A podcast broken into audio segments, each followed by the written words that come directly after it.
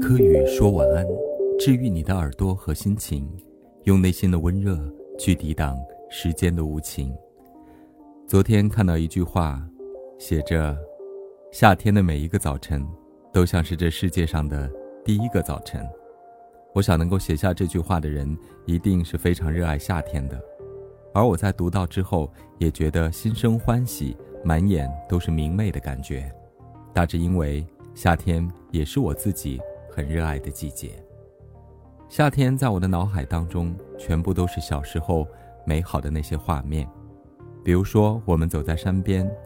沿着那个很陡的山坡爬上去，随手就可以捡到已经熟透掉落在地上的果子，印象当中应该是红红的那种野生的李子，非常的好吃，很香甜。有时候也会遇到已经熟透落在地上的八月榨。像这样的一个很稀有的水果，我不知道大家是否曾有听说过，也可以叫它八月瓜。夏天最热的时候，中午在吃午饭，那个时间没有空调，然后热到到处去躲，躲阴凉的地方，跑到门口，跑到屋檐底下。现在想想那个画面，真的是非常的好笑，就是热到无处可躲。暑假的时候就到处乱跑。午后的时间，大人都在睡午觉，小孩子呢就很讨厌睡午觉这件事情，就跑到外面的马路上去。明晃晃的太阳直射下来，是把柏油路面都要晒软晒化的那种感觉。然后偷偷的跑去买一只大大的蛋卷冰激凌，会觉得非常的享受。那样的夏日午后，感觉世界，感觉人间好像突然蒸发掉了。因为大街上几乎没有人，只有热辣辣、滚烫的太阳洒下来，静悄悄的，整个世界既温暖热辣，同时又空荡荡的，好似生出了一重又一重的幻觉。当然，也有在夏日暴雨如注的时候，在夏日傍晚跟家人一起出去消食遛弯儿，刚好遇见一场暴雨，在躲雨过后，你在路边可以遇到。一位老奶奶，他的筐子里摆着刚淋过雨、绿油油的蔬菜。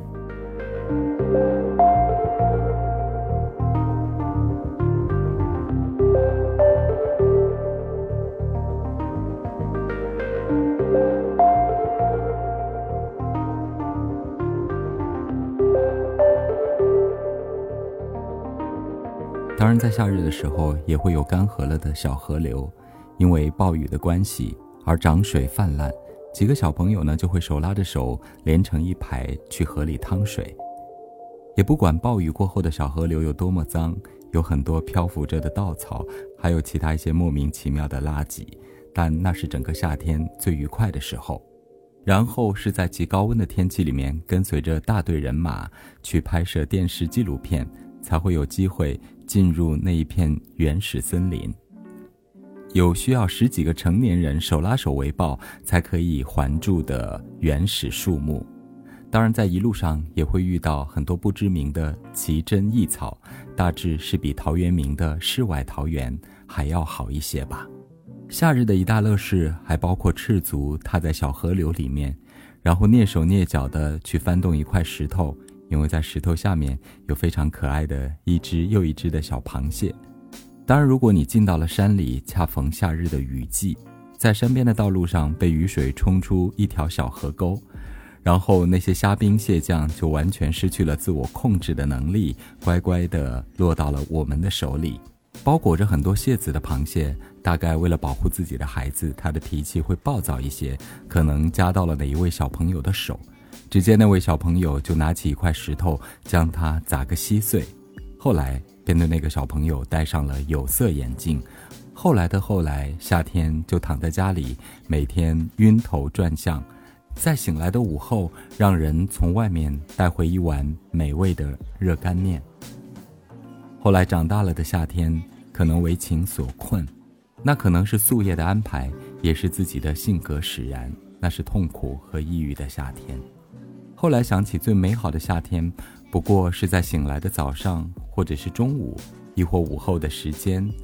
白色的纱帘被风大大的吹起，好像躺在古代的宫殿里面，是那样的一眼千年，于是觉得所有的痛苦都不再那么值钱了。